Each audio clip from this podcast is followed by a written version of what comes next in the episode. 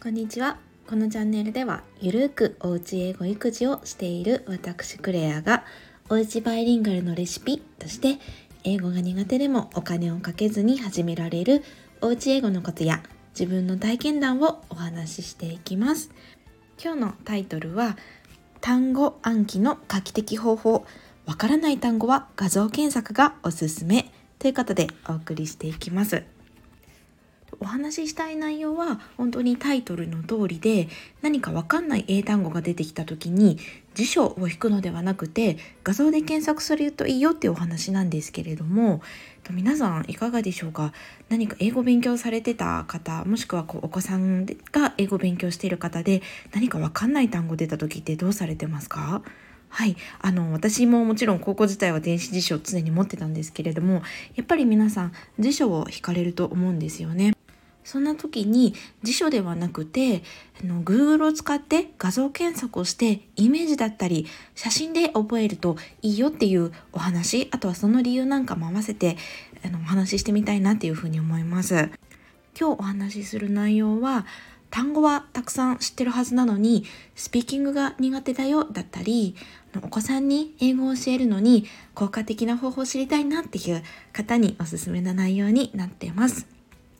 では早速本題なんですけれども先ほど言った通りですねあの知らない単語とか新しい言葉に出会った時に辞書ではなくて Google で、えーと、画像検索するとすごく覚えやすいです。やり方としては、えーと、Google の検索ボックスで単語を英単語をそのまま入れてで通常の検索ではなくてタブに画像をというタブがあるのでそれをポチッとするだけです。そうするとあの例えばアップルって検索した時にリンゴのリンゴのイラストだったりこう写真とかがバーって出てくるっていう方法になるんですけれどもじゃあなぜこの検索方法調べ方えーと、勉強の仕方ですねがいいかっていうのを2つ理由をお話しさせていただくんですけれども1つ目はイメージの方が記憶に定着しやすい。2つ目は通訳能ができてしまうのを防ぐ。っていうことになります。と1つ目の方の記憶が定着しやすいということなんですけれどもイメージを見る視覚的に見ることで思い出す時の手がかりの一つになってくれるのであの単語の意味をそのまま日本語で暗記をするよりは記憶が定着しやすいっていうふうに言われてます。最近あの売れてる本でですね本屋さんで私も見かけたんですけれどもイメージで覚える単語帳っていうこう書籍がすごい、うん、今売れてるみたいですね。あの昔の昔のというかこう従来の英語の単語帳私もこう学生時代いっぱい使ってたんですけれどもっていうのは単純に英単語と日本語1対1で覚えてひたすら記憶するっていう方法なんですけれどもこれは本当にタイトルの通りイメージで覚えるっていうとこでと小さく日本語の意味は英単語の隣に書いてはいるんですけれどもページの大部分はイラストがあの占めているので本当に視覚的に目で記憶するっていう風なあの単語の学習方法になります。この方法のメリットとしてはもうそのままちょっと理由の2つ目の通訳能の話に通じるんですけれども英語と日本語を1対1でそのまま丸暗記してしまうとこう常に頭の中で何か言いたいなって思った時に自分が思っている日本語を、えーと、脳内で英語に変換する癖がついてしまうんですよね。でもちろん逆もしかりで英語を聞いた時とか目にした時にえこれって日本語で何て言うんだろうってこう頭の中で常に考えてしまうのでこう常に遠回りというか二度手間になってしまうんですよね。なので、まあ、例を挙げてお話ししてみると脳内で例えば「私は猫が好きです」って言いたいってなったらうんと「私は愛だから好きが like」で、えーと、猫がキャットだからみたいな感じでパズルみたいに脳内変換で通訳してしまうっていう癖がついてしまうんです。これが先ほど、えーと、お話しした通訳脳っていう、まあ、感じになるんですけれどもそうではなくて、えーとイメージとか画像で英単語を視覚的に覚えることでキャットっていう単語を見た時にあの猫をあの猫ってこう言葉を思い浮かべるんではなくて、えっと、耳が三角で尻尾が細くて長い動物っていう風にイメージとして脳内に浮き上がるようにしたいなっていうのがあのこのイメージで覚えるっていう学習方法になります。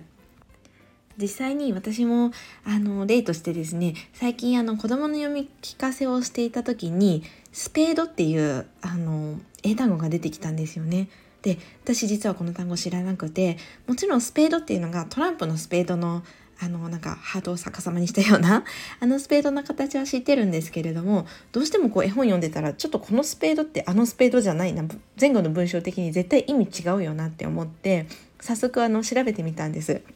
であの先ほどお話しした Google 検索で「スペード」ってあのタイプして検索したらなんと出てきたのがですねあのスコップだったんですよね。こうでもスコップって言ってもこう子供が砂場で遊ぶようなスコップじゃなくて何て言うんでしょうこう畑とかで、うん、使うようなすっごい長い1メートル以上あるような重い感じのこう大きいスコップすいませんこれなんて 日本語で言うのか分かんないんですけどそういう大きいスコップがバーって出てきてあなるほどっていう風にすごいあのやっぱ目で見て絶対もうこれ忘れないなっていう風に思いました。ちなみにですね後ほどこのスペードっていうのをあの辞書で、えっと、調べてみたんですけれども辞書で調べたら踏み好きって書いてありましたね。はい正直踏み好きって言われても私ごめんなさいこの意味がわからなかったのでやっぱりそういう意味でも視覚的に調べると本当に、うん、覚えも早いですしあの記憶に残りやすいなっていうふうに自分でもあの体感しました。はい、ちなみにですね今の Google 検索っていうのは、まあ、基本的に大人というか自分でインターネットを使える方年齢の方が英単語を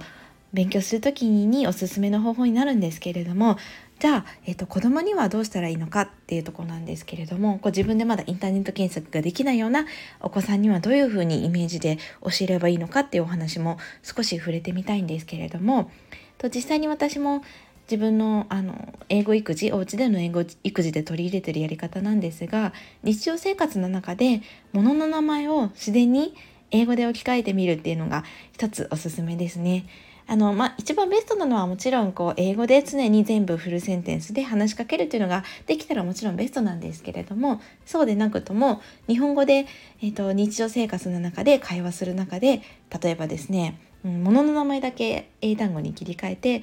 ちょっとあの、シューズ履いてとか、今日は、あのスプーンとチャップスティックスどっちで食べるなとかいうふうにちょこっと英単語を入れてみると自然に物の名前を英単語を覚えられるんじゃないかなっていうふうにしかもこう視覚的にですね。はい覚えられると思います。なんかちょっとこう日本語の中に英語の単語が混じってて変な感じというかするんですけれども、まあ、お家の中なのでですね誰も見てないです。大丈夫です ちなみにですねそうやっていう風にやってるとこうあのお家以外のお外保育園とか幼稚園でもそうやって急に単語だけ物の名前だけ英語で言っちゃうんじゃないかって 思われる方いらっしゃるかもしれないんですけれども、うん、うちの子供娘を見てる限りそこら辺はなさそうですね。あの保育園とかでは全然普通にあの家の中では絶対これ英語で言ってる単語のものでもちゃんと保育園では日本語に切り替えられてるみたいです。例えばこう色のあのレッドとかイエローとかブルーグリーンとか家の中では全部英語で話してる娘なんですけれどもその辺りはこの前ちょっとお迎え行ってる時にちらっと 娘が友達と喋ってるの見てたんですけど全部日本語に切り替えられていてあの子供の、うん、まだ3歳なんですけれどもあそこはちゃんと日本語と英語っていうのをあの適材適所に使えてるんだなっていうふうに思いました。はい、ということで、ちょっと長くなったんですが、まとめをさせていただくと、えっと、英単語、知らない単語とか覚える時に辞書ではなくて Google とかの画像検索をして日本語ではなくイメージで思えるのが大事おすすめですよっていう話をしました理由は一つが一つ目が視覚的にイメージで見た方が脳に定着しやすいっていうのと二つ目は通訳脳が育ってしまうのを防ぐっていう理由でした。この通訳脳っていうのが脳内で常に日本語と英語をずっと変換、通訳をしてしまうっていう癖がついてしまうと、あの時間がかかって遠回りなので、あの良くないですよっていう風なお話をさせていただきました。あのこれは特にですねまだ英語をあの勉強として学んだことがないお子様にあの本当におすすめですねやはり私もそうだったんですけれども日本語英語を日本語でこう勉強してる癖というか一応経験があるとどうしてもなかなかこの通訳能っていう癖がついちゃうと抜け出すのがすごく難しいので特に小さいお子様にはできるだけイメージとか視覚的に英語を教えてあげるといいのかなっていうふうに思います。一点だけ補足というか、まあ、注意なんですけれどももちろん英語を学んでいる理由が例えば受験用ででその受験っていうのが日本語を英語に直したり英語を日本語に和訳しなきゃいけないっていう問題が出るような、はい、あのそういうものを控えている方っていうのはもちろんやっぱり日本語であの勉強するっていうのも大切なのかなっていうのは思うのでその点だけはご注意ください。はい、ということで本日も最後までお聴きいただきありがとうございました。いいねとかコメントとかとってもとても嬉しいです。また是非お聴きください。Have a wonderful day!